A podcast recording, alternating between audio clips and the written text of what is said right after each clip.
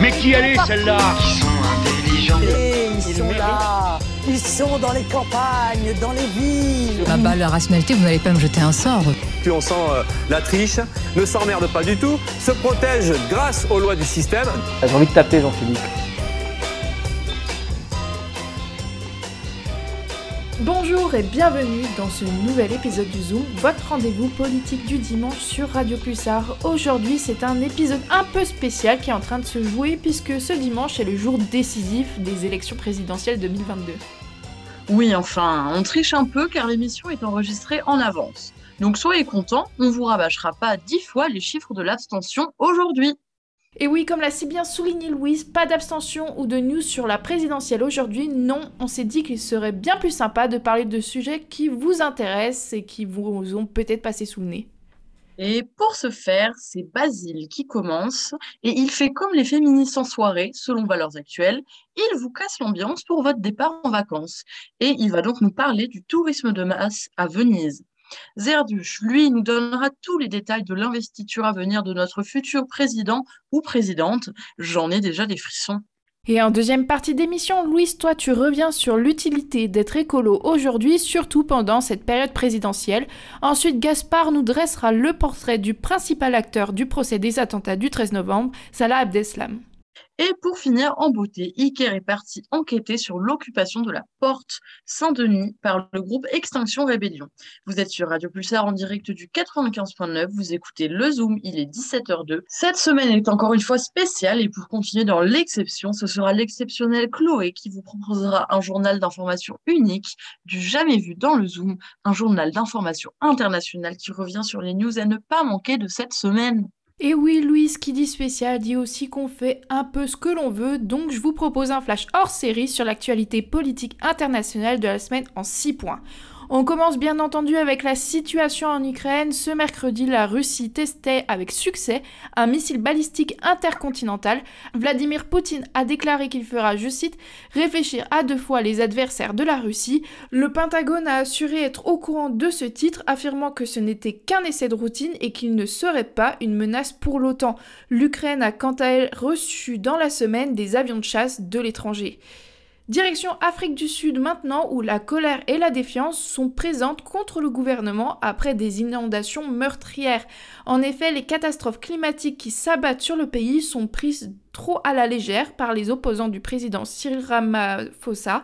Le Climate Justice Charter Movement demande à ce que plusieurs responsables politiques soient jugés pour leurs euh, inactions et parmi les chefs d'accusation, on retrouve notamment le non-respect des accords de Paris de 2015. L'affaire dure depuis quelques années maintenant, mais risquerait de se conclure brutalement en 2022. La justice britannique vient d'autoriser l'extradition de Julian Assange aux États-Unis ce mercredi. Nouveau coup dur pour ses avocats, il ne manque plus que l'approbation de la ministre de l'Intérieur Priti Patel avant son transfert. Elle a 4 semaines pour prendre sa décision, mais tout n'est pas encore terminé pour le lanceur d'alerte. Ses avocats pourraient saisir la Cour européenne des droits de l'homme. Depuis son arrestation à Londres en 2019, les États-Unis n'ont cessé de tenter l'aboutissement de cette extradition. Pour rappel, 175 ans de prison et 18 chefs d'accusation sont retenus à son encontre. Parmi elles, l'espionnage pour avoir publié plus de 700 000 documents confidentiels du gouvernement américain sur son site Wikileaks. Du côté de la liberté d'expression maintenant, elle est de plus en plus questionnée dans le monde, mais c'est en Suède qu'elle a questionné au début de la semaine. En effet, trois personnes ont été blessées par balle ce dimanche. La cause, ils protestent contre Rasmus Paludan, l'homme politique d'extrême droite et chef du parti politique anti-immigration et anti-islam qui souhaite se présenter aux législatives de septembre prochain. Il a donc engagé des tournées dans le pays au cours desquelles il euh, brûle des Corans. Les soulèvements remettent en question le degré de liberté d'expression en Suède. Le ministre de la Justice, bien qu'il ait qualifié Rasmus Paludan d'imbécile, a rappelé que dans une démocratie, je cite, les imbéciles ont aussi le droit à la liberté d'expression. Du côté de la bourse, Netflix a perdu de nombreux abonnés dans la nuit de mardi, entraînant l'effondrement de ses actions de 25%. Après une décennie de croissance presque exponentielle pendant la pandémie, le géant du streaming a perdu 200 000 abonnés durant les trois premiers mois de l'année 2022. Ces mauvais chiffres sont notamment dus à la décision de l'entreprise de suspendre son service en Russie. On y trouverait plus de 700 000 abonnés. Cependant, selon le Los Angeles Times, le ralentissement était inévitable après la forte augmentation d'abonnements durant la pandémie.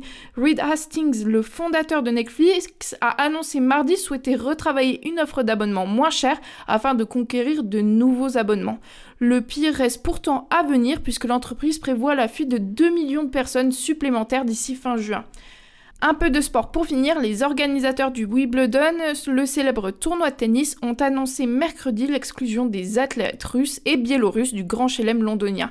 L'épreuve devant se tenir du 27 juin au 10 juillet, la décision n'a pas convaincu tout le monde sur le circuit et a même eu l'effet d'un coup de tonnerre. Et pour cause, le majeur du gazon devient le premier tournoi de tennis à écarter individuellement des joueurs en raison de l'invasion en Ukraine. Novak Djokovic a qualifié la décision de folle. L'ATP, le principal circuit international de tennis masculin, a quant à lui reproché une décision injuste. Ces athlètes sont concernés par la mesure, les organisateurs ont cependant rappelé que la décision pourrait changer en fonction de la situation en Ukraine. Merci Chloé de nous avoir présenté les news de la semaine. On te retrouve dans quelques minutes pour un nouveau tour de l'actu international. On part maintenant à Venise. Enfilez vos claquettes, prenez vos appareils photo et vos gels hydroalcoolique, car niveau distanciation sociale, dans les rues, c'est pas tip-top. Venise est touchée par une vague de tourisme de masse depuis des dizaines d'années, et aujourd'hui, les, Vénitiens finissent par partir de la ville. Ceux qui restent manifestent contre les magasins de touristes. Bref, les seuls qui kiffent leur vie, c'est les touristes dans les grands paquebots qui polluent à mort. Salut à tous, aujourd'hui sujet super joyeux, vous voyez vos vacances de rêve à visiter la lagune de Venise, à manger des glaces sur la place Saint-Marc, eh ben la ville de Venise ne veut pas de vous. La mairie de la Cité des Doges a récemment annoncé qu'elle voulait empêcher l'ouverture de nouveaux commerces qui vendent de la marchandise de basse qualité. Les règles seront plus strictes dans le quartier historique et hypercentral de Saint-Marc, et cette mesure est une des nombreuses mesures mises en place depuis des années pour réussir à lutter contre le tourisme de masse qui impacte fortement la ville de Venise sur le plan écologique, économique et social. En 1950, on comptait 175 000 habitants, alors que les chiffres récents comptent 50 288 habitants, et il se pourrait que Venise descende sous la barre des 50 000 d'ici la fin de l'année. Ce dépeuplement de Venise est dû à l'augmentation des touristes qui rend Venise impraticable pendant la pleine saison et pendant le carnaval. Le tourisme est un enjeu clé pour la ville, il est parfois il est à la fois un enjeu économique car aujourd'hui la ville de Venise vit majoritairement grâce aux 30 millions de touristes chaque année, mais même avec cet enjeu économique, la ville voit aussi les aspects négatifs de ce tourisme sur le logement et sur le plan écologique. Le logement est problématique pour les Vénitiens car les prix augmentent et seules les populations les plus riches peuvent se permettre de rester vivre dans la ville. Sur le plan climatique, la ville de Venise est un exemple parmi tant d'autres des conséquences du réchauffement climatique. La lagune de Venise, connue pour son système écosystème pardon, extraordinaire avec ses vasières est connu pour être un symbole d'une architecture humaine qui a su s'adapter à la nature, est aujourd'hui menacé par une montée des marées. En 2020, le projet Moïse a créé un système de vannes mobiles tout autour de la lagune qui peuvent se redresser pour éviter que l'eau monte dans la lagune et inonde les rives. Un autre point sur cette lagune, ce sont les grands paquebots de croisière qui naviguent dessus et endommagent la ville. À force de créer des vagues en naviguant près de la rive, les paquebots se fragilisent les fondations. Les paquebots sont la cible des Vénitiens qui protestent contre ces monstres de fer qui polluent le paysage et la lagune. Au final, Venise se retrouve dans un dilemme difficile, valoriser son patrimoine en poursuivant un tourisme de masse, ou bien protéger son patrimoine, mais au final ne plus user d'un soft power important et perdre des ressources économiques qui sont le fruit du tourisme. Avec tous ces problèmes dus à des changements climatiques et un tourisme de masse, Courrier International, dans son article du 24 avril sur Venise, se pose la question jusqu'à quand Venise sera-t-elle encore là? Après ta chronique, franchement, on ne sait pas. Par contre, ce que l'on sait, c'est que Zerduch, lui, est toujours là. Passons donc maintenant à la politique nationale, cependant toujours soumise aux conditions strictes de l'ARCOM. Nous ne parlerons naturellement pas des candidats. Zerduch s'intéresse à l'après, et plus précisément au processus d'investiture du président de la République. Bonjour Chloé et bonjour à tous. Effectivement, n'étant pas Merlin l'Enchanteur, je ne peux toujours pas prévoir qui va être élu président de la République ce soir. C'est pour ça que je vous propose un exercice nouveau. Projetons-nous dans le futur, mais aussi dans le passé, pour tout comprendre à la passation de pouvoir présidentiel. Mi Stéphane Bern, ni Stéphane Plaza, je vous propose une balade bucolique aux 55 rues du Faubourg Saint-Honoré, plus connu comme le Palais de l'Élysée. Cette cérémonie d'investiture est très particulière. Aussi publique que privée, elle n'a aucune ressemblance avec celle des autres pays. Pas de prestation de serment devant le Congrès comme tout bon président américain. Non, non, non. Ici, c'est dans les multiples couloirs du palais que tout se passe. Mais reprenons le fil depuis le début. Le nouveau président arrive avec son cortège de motos et de grosses berlines. Arrêté à l'entrée du palais, le tapis rouge l'attend. Juste avant, il salue le secrétaire général de l'Élysée, le numéro 2 du palais et accessoirement le chef d'orchestre de toute cette cérémonie. Maintenant, le président s'élance avec grâce à travers la cour, suivant avec exactitude le tracé du tapis. La garde républicaine entame une marche militaire solennelle. Le regard ténébreux des deux présidents se rencontre enfin. Souvent d'anciens ennemis, ils doivent sourire pour la postérité. Puis ils s'engouffrent dans le ventre du palais. La conversation qui suit entre l'ancien et le nouveau dure à peu près une heure.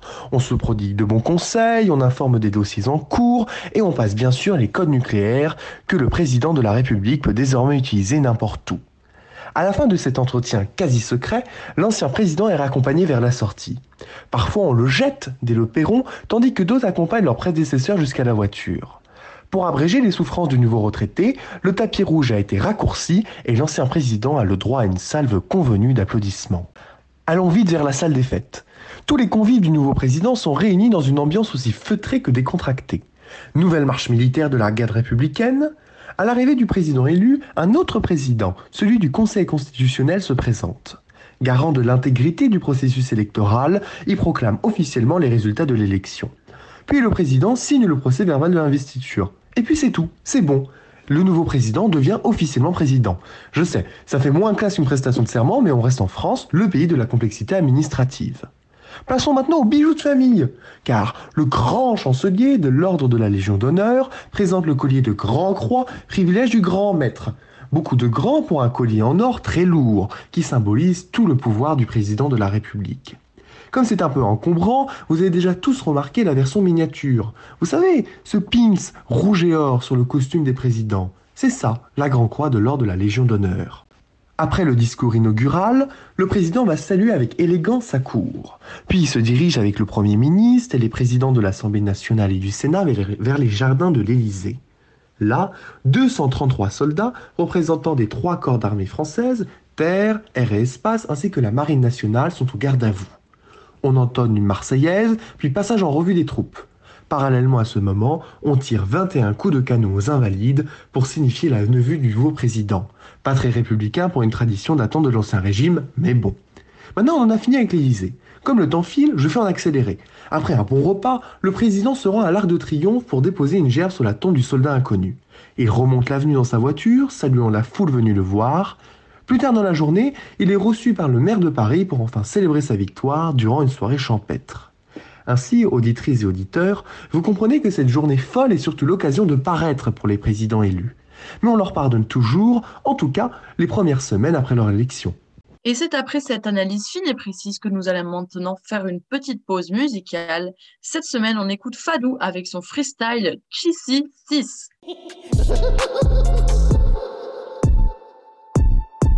répéterai pas deux fois, pas des mecs du jeu. Avant de venir te pomper, on te laisse faire un vœu. Tu peux plus avancer, on a niqué les pneus. Je n'ai repose en paix, sinon on allume le feu. Si tu paies pour mon flow, il faudra faire la queue. Il est pas resté droit et c'est manger une gauche. On se met sur tes côtes, ça peut devenir dangereux. J'attire trop les faux j'attire trop les haineux. Plusieurs produits dans la massa pour le plafond. Moi je suis ok pour du bénéf. Faudra raconter, je te brise ton cœur comme au ok pour la ce force, ça fait zizir. Grosse t'as bien empilé. J'attends mon heure, je pas sucer. J'attends mon heure, je pas sucer. Tu sais que nous on aime trop le cash, on vit pour le cash, on compte le cash. Sur le terrain, faut choix efficace. Crochet petit pont comme Eden. Je suis encore là, c'est pas par hasard. Hein Faut toujours que je gratte ma pièce. J'ai caché de la conce dans le cartable. Jean-Luc Mélenchon, Jean-Luc Mélenchon. Nous on n'aime pas la police comme Jean-Luc Mélenchon. Présent chaque saison. Jean-Luc Mélenchon, on veut gouverner le monde comme Jean-Luc Mélenchon. Jean-Luc Mélenchon, Jean-Luc Mélenchon, nous on n'aime pas la police comme Jean-Luc Mélenchon. Présent chaque saison, Jean-Luc Mélenchon, on veut gouverner le monde comme Jean-Luc Mélenchon. Bienvenue, si vous débarquez parmi nous, vous êtes sur Radio Pulsar, il est 17h16. On vient d'écouter Frissal Chissi 6 de Fadou et on enchaîne déjà avec la deuxième partie de votre rendez-vous politique du dimanche, le Zoom. Pour son portrait de la semaine, Gaspard nous emmène au procès du siècle, celui des attentats du 13 novembre, qui a lieu en ce moment à la Cour d'assises spéciale de Paris. Il revient sur l'acteur principal de ce procès, le terroriste Salah Abdeslam. Qui est-il? Quel est son parcours et comment se déroule son procès? Gaspard éclaircit tout cela rien que pour vous. Bonjour à tous, chers auditeurs et auditrices. Notre acteur de la semaine vous est très certainement familier. En effet, tout le monde a entendu parler de Salah Abdeslam et de son procès qui se déroule en ce moment. De plus, nous sommes actuellement plus intéressés par l'actualité présidentielle et le second tour que par cette horrible personne. Mais ces derniers jours, Abdeslam s'est manifesté lors du procès en donnant pour la première fois sa version des faits et en racontant sa soirée du 13 novembre 2015. Cet événement nous permet donc de nous replonger dans l'histoire et le parcours de l'ancien homme le plus cherché de France. Né en Belgique et originaire de Molenbeek-Saint-Jean, en banlieue de Bruxelles, Salah Abdeslam est un ami d'enfance d'Abdelhamid Abaoud, un autre terroriste du 13 novembre, qui sont originaires tous deux du même quartier. Il se radicalise notamment entre 2014 et 2015, mais ne se rend jamais faire le djihad au Moyen-Orient, contrairement à Abaoud ou à son frère Brahim Abdeslam. Salah Abdeslam est le principal organisateur des attentats. Longtemps soupçonné avec son frère par la police belge de vouloir organiser un attentat, il y parvient finalement le 13 novembre 2015 en organisant des attaques coordonnées au Stade de France, au Bataclan et dans des terrasses du 10e et 11e arrondissement. Abdeslam a notamment louer les voitures utilisées lors des attaques, déposer le commando de trois terroristes au Stade de France, et il devait même se faire exploser dans une terrasse lui aussi. Cependant, il a pris la fuite, jeté sa ceinture explosive à Montrouge et s'est enfui pour la Belgique. Pour l'anecdote, Abdeslam sera interviewé le lendemain de l'attentat par la RTBF lors d'un reportage sur le passage de la frontière franco-belge alors qu'il n'avait pas encore été identifié. Il sera finalement arrêté le 18 mars 2016 après une cavale de 125 jours dans son quartier à Molenbeek. Abdeslam est jugé avec 13 autres personnes, plus 6 qui ne sont pas présentes au procès, pour les attentats. Même si Abdeslam est le seul membre du commando encore vivant, sont aussi jugées des personnes qui l'ont aidé à fuir ou à s'équiper pour l'attentat.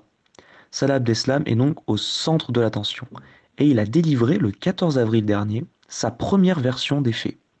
Lui qui a joué jusqu'ici au taiseux, n'hésitant pas à provoquer les différents partis et refusant de répondre aux questions, s'est pour la première fois confié et a notamment déclaré que s'il ne s'est pas fait exploser le 13 novembre 2015, ce n'est pas parce que sa ceinture était défectueuse, qui est la thèse principale soutenue par les enquêteurs.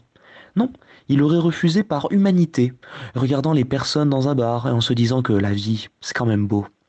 Salah Abdeslam en a aussi profité pour s'excuser et présenter ses condoléances aux familles de victimes.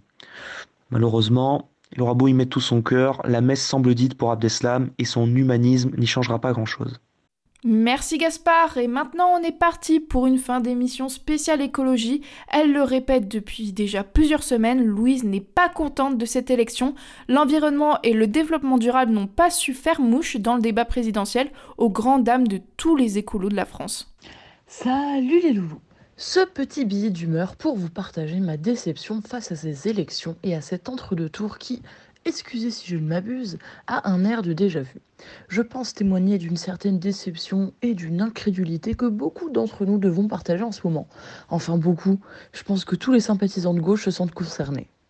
Et n'en déplaise à nos aînés, les jeunes sont ceux qui ont pris la plus grande claque dans la figure. Enfin, pour ceux qui osent encore imaginer trouver un sens au rituel de l'isoloir. Au premier tour de l'élection présidentielle, environ 40% des 18-34 ans n'ont pas été votés. Et plus d'un tiers de ceux qui se sont déplacés ont eu la peine de voir Mélenchon sombrer à cause de 3%. Triste allure. Franchement, je me demande à quoi ça va nous mener tout ça, putain. Les militants écologistes auront été bien déçus, mais certains commencent déjà à se réorganiser, comme nous le racontera Iker juste après. Le troisième tour se jouera dans la rue, croyez et priez avec moi. À moins qu'une certaine lassitude vous gagne, peut-être car chez beaucoup de militants, une fatigue grandissante fait ressentir. Cette fatigue militante, ou bien plus simplement le burn-out militant, est un phénomène de plus en plus abordé.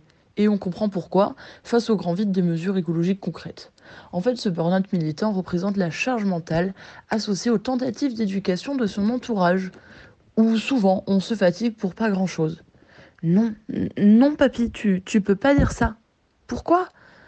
Euh, bah, euh, guerre, décolonisation, minorité en souffrance, oppression multiple, crise écologique, boum, on explose.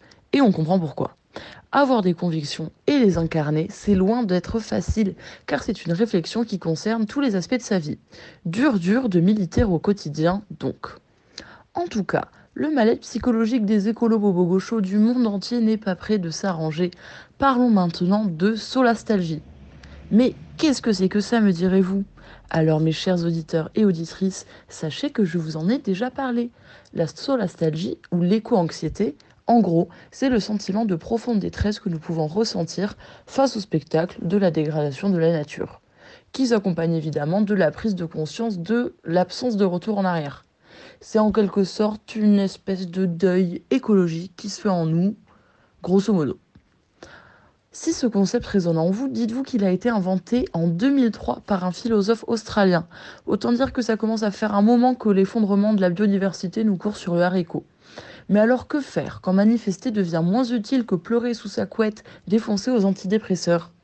Certains parlent de lutter contre la tyrannie de l'urgence, de révolutionner les modes de pensée ou encore de décroissance. Ce qui est sûr, c'est qu'on est de plus en plus nombreux à réfléchir sur comment faire autrement. Et avec nos bonnes vieilles manifestations, mais aussi le nouvel engagement sur les réseaux sociaux, une expression nouvelle est en train de se dessiner. Et pour ma part, je pense qu'il est aussi important d'apprendre à être, à être tout doux, les uns avec les autres, en mode peace and love, faites-vous des mamours, pas la guerre, ok, mais aussi d'être plus doux avec nous-mêmes et d'apprendre à se recentrer sur l'essentiel. Non, je ne fais pas de la sophrologie. Rappelons-nous plutôt ces mots du grand empereur stoïcien Marc Aurèle, la douceur est invincible. Et en attendant de vivre au milieu des bisounours, voilà la question du jour. Climato-sceptique ou climato-hypocrite? Qui choisir? Eh bien, dans quelques heures, nous aurons la réponse, les loulous. Merci Louise pour et pour compléter ce beau tableau, Iker va nous donner un peu d'espoir. Il y a deux semaines, le GIEC publiait son résumé de à l'attention des décideurs. D'après ce troisième volet de leur sixième rapport, il nous reste moins de trois ans pour conserver une planète habitable pour toutes et tous.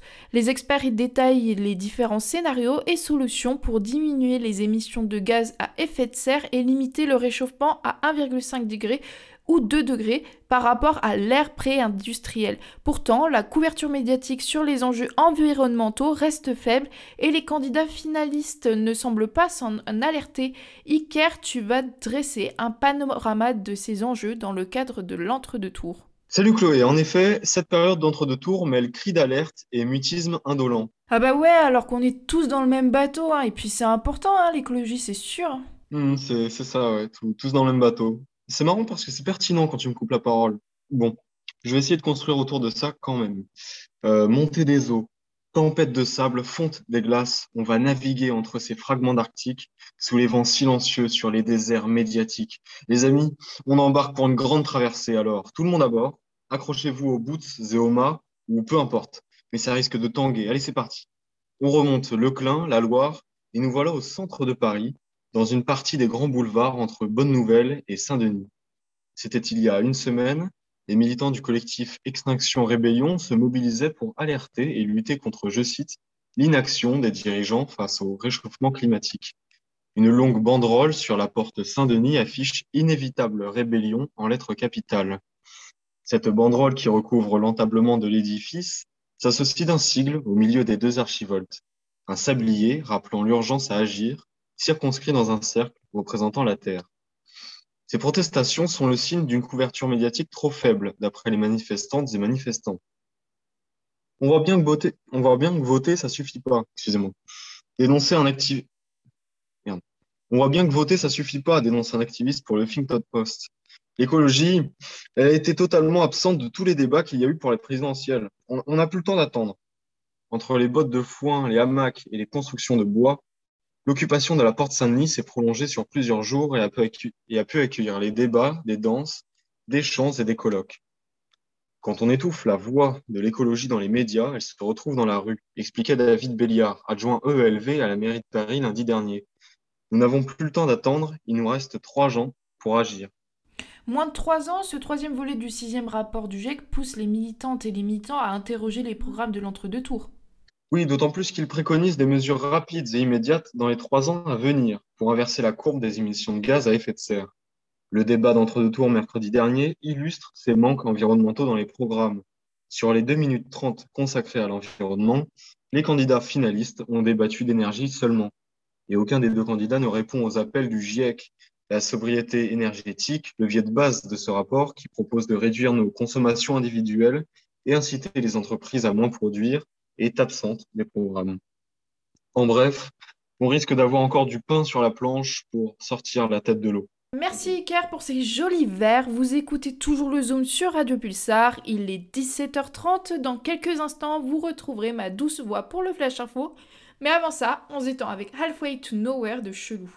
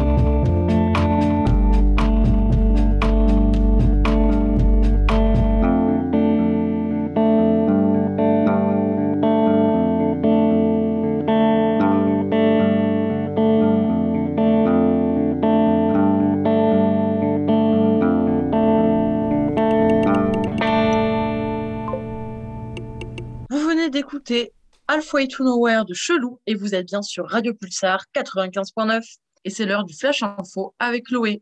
On commence bien entendu avec la situation en Ukraine. Ce mercredi, la Russie testait avec succès un missile balistique intercontinental. Vladimir Poutine a déclaré qu'il fera, je cite, réfléchir à deux fois les adversaires de la Russie. Le Pentagone a assuré être au courant de ce titre, affirmant que ce n'était qu'un essai de routine et qu'il ne serait pas une menace pour l'OTAN. L'Ukraine a quant à elle reçu dans la semaine des avions de chasse de l'étranger.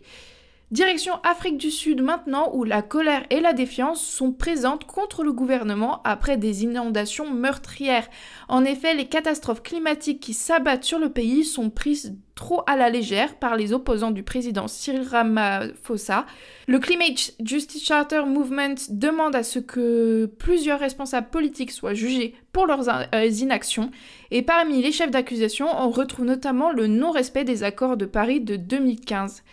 L'affaire dure depuis quelques années maintenant, mais risquerait de se conclure brutalement en 2022. La justice britannique vient d'autoriser l'extradition de Julian Assange aux États-Unis ce mercredi. Nouveau coup dur pour ses avocats, il ne manque plus que l'approbation de la ministre de l'Intérieur Priti Patel avant son transfert. Elle a 4 semaines pour prendre sa décision, mais tout n'est pas encore terminé pour le lanceur d'alerte. Ses avocats pourraient saisir la Cour européenne des droits de l'homme. Depuis son arrestation à Londres en 2019, les États-Unis n'ont cessé de tenter l'aboutissement de cette extradition. Pour rappel, 175 ans de prison et 18 chefs d'accusation sont retenus à son encontre, parmi elles l'espionnage pour avoir publié plus de 700 000 documents confidentiels du gouvernement américain sur son site Wikileaks. Du côté de la liberté d'expression maintenant, elle est de plus en plus questionnée dans le monde, mais c'est en Suède qu'elle a questionné au début de la semaine. En effet, trois personnes ont été blessées par balle ce dimanche. La cause, ils protestent contre Rasmus Paludan, l'homme politique d'extrême droite et chef du parti politique anti-immigration et anti-islam qui souhaite se présenter aux législatives de septembre prochain. Il a donc engagé des tournées dans le pays au cours desquelles il euh, brûle des Corans. Les soulèvements remettent en question le degré de liberté d'expression en Suède. Le ministre de la Justice, bien qu'il ait qualifié Rasmus Paludan d'imbécile, a rappelé que dans une démocratie, je cite, les imbéciles ont aussi le droit à la liberté d'expression. Du côté de la bourse, Netflix a perdu de nombreux abonnés dans la nuit de mardi, entraînant l'effondrement de ses actions de 25%. Après une décennie de croissance presque exponentielle pendant la pandémie, le géant du streaming a perdu 200 000 abonnés durant les trois premiers mois de l'année 2022. Ces mauvais chiffres sont notamment dus à la décision de l'entreprise de suspendre son service en Russie. On y trouverait plus de 700 000 abonnés. Cependant, selon le Los Angeles Times, le ralentissement était inévitable après la forte augmentation d'abonnements durant la pandémie. Reed Hastings, le fondateur de Netflix, a annoncé mardi souhaiter retravailler une offre d'abonnement moins chère afin de conquérir de nouveaux abonnements. Le pire reste pourtant à venir puisque l'entreprise prévoit la fuite de 2 millions de personnes supplémentaires d'ici fin juin. Un peu de sport pour finir, les organisateurs du Wimbledon, le célèbre tournoi de tennis, ont annoncé mercredi l'exclusion des athlètes russes et biélorusses du Grand Chelem londonien. L'épreuve devant se tenir du 27 juin au 10 juillet, la décision n'a pas convaincu tout le monde sur le circuit et a même eu l'effet d'un coup de tonnerre. Et pour cause, le majeur du gazon devient le premier tournoi de tennis à écarter individuellement des joueurs en raison de l'invasion en Ukraine. Novak Djokovic a qualifié la décision de folle. L'ATP, le principal circuit international de tennis masculin, a quant à lui reproché une décision injuste. 16 athlètes sont concernés par la mesure. Les organisateurs ont cependant rappelé que la décision pourrait changer en fonction de la situation en Ukraine. Comme chaque semaine, le Zoom, c'est une rencontre avec un acteur engagé du monde politique et militant. Dans l'émission d'aujourd'hui, nous recevons Anna, étudiante à Sciences Po et membre du collectif Soror, pour nous présenter le festival féministe Folkend qu'elle a co-organisé. Le week-end sera un moment de rencontre et d'intervention féministe qui se tiendra dans différents lieux du centre-ville de Poitiers du 29 avril au 1er mai. Bonjour Anna, est-ce que tu peux m'expliquer comment vous est venue l'idée du week-end c'est Laura de Stopficha et euh, du coup aussi de Soror qui a eu l'idée de faire cet événement.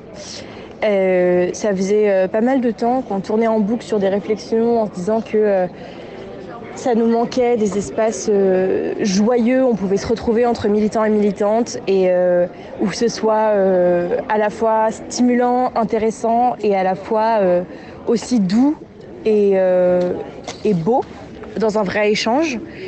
Et on s'est dit que ce serait génial de, faire ça. Et en fait, c'est Laura qui a eu l'idée du, week-end. le nom, ensuite, on l'a trouvé avec tout le groupe, on a trouvé ça drôle.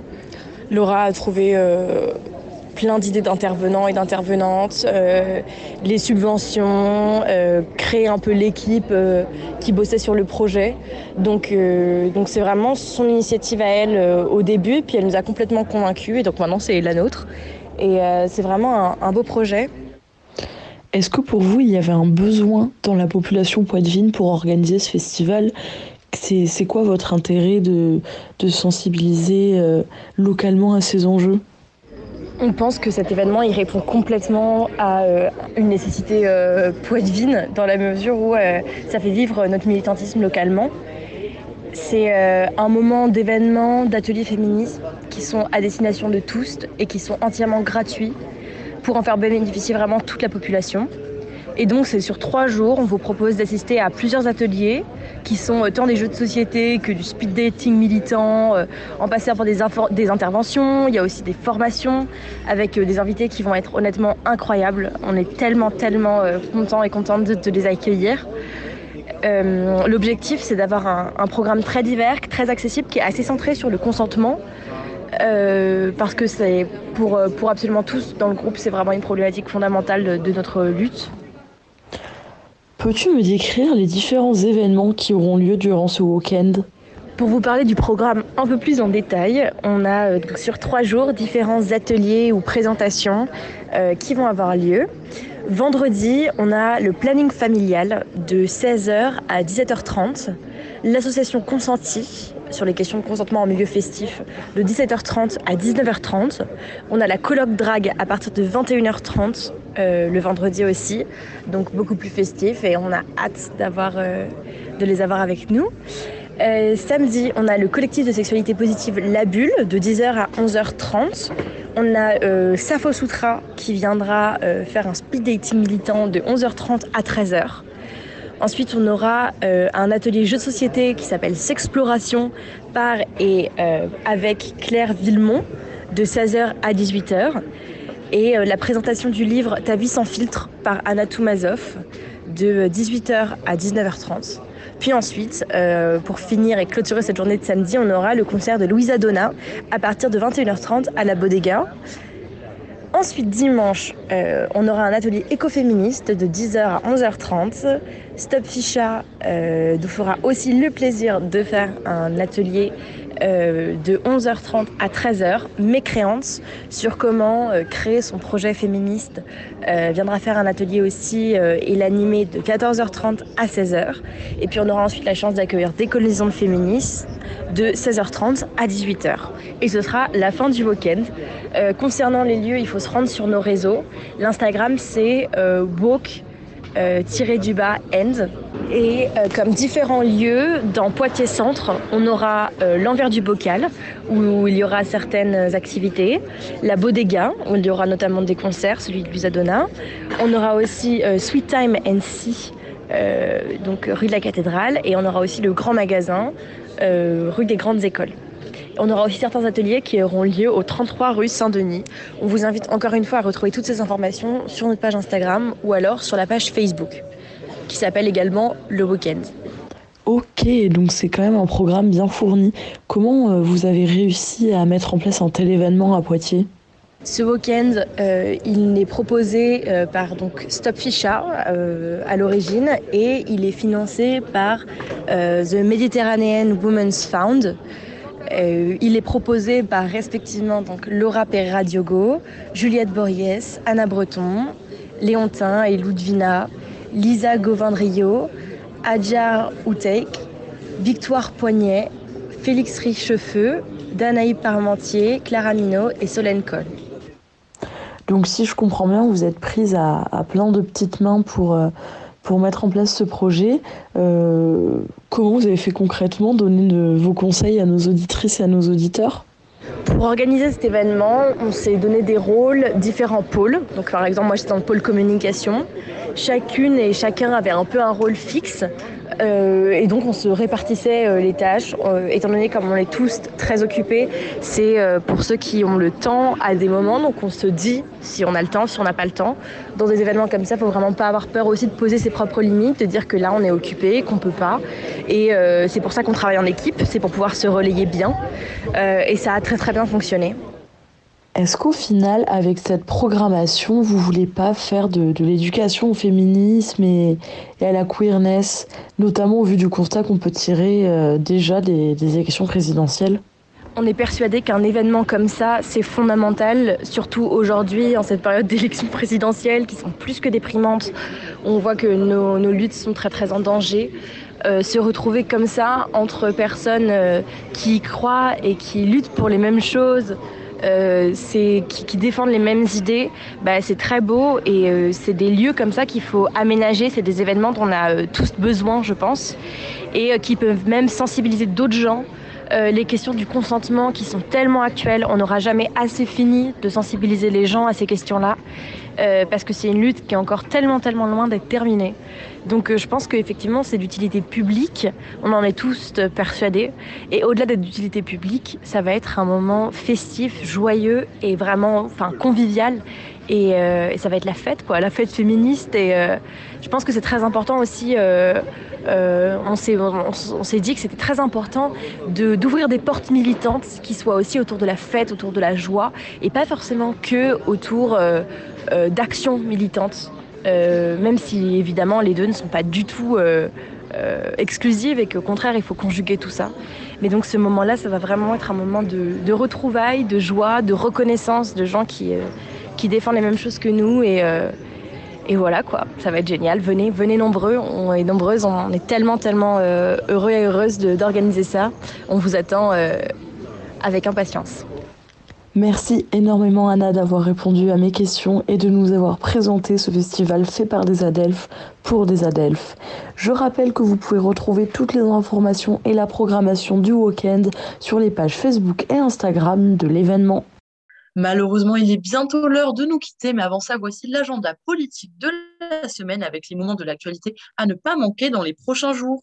Difficile de l'oublier, mais on tenait tout de même à vous le rappeler. Ce soir, on découvre le président pour ou la présidente pour les cinq prochaines semaines. Euh, non, et eh ben non, pas cinq prochaines semaines, malheureusement, mais pour les cinq prochaines années. Alors, allumez vos vieux téléviseurs à 20h pour ceux qui apprécient Twitch. De nombreuses chaînes de télévision telles que France Info ou encore Hugo Décrypte pour YouTube feront un live sur la plateforme. Et car on est aussi là pour soutenir les copains, n'hésitez pas à assister au spectacle de la troupe de la licence d'art du spectacle de Poitiers. Leur pièce intitulée Tout est parfaitement équilibré est composée de scénettes et deux représentations auront lieu le 5 mai à la Maison des étudiants. Alors prenez vite vos billets. Et si vous avez écouté l'interview, vous savez que du 29 avril au 1er mai, le Woken débarque à Poitiers. C'est parti pour un week-end de rencontres et d'interventions féministes. Le Zoom, c'est déjà fini. On se retrouve dans deux semaines pour un prochain tour de l'actualité politique. Il est 17h45 et dans quelques minutes, vous retrouvez Pause Pixel sur l'antenne de Radio Pulsar. On se retrouve le dimanche 8 mai pour une nouvelle émission et ce sera l'occasion de discuter ensemble de notre nouveau dirigeant ou dirigeante. Et en attendant, l'émission sera disponible dès demain en replay sur le site internet de Radio Pulsar. À bientôt sur les ondes du 95.9 et n'oubliez pas les loulous, on n'est jamais mieux servi que par l'actualité.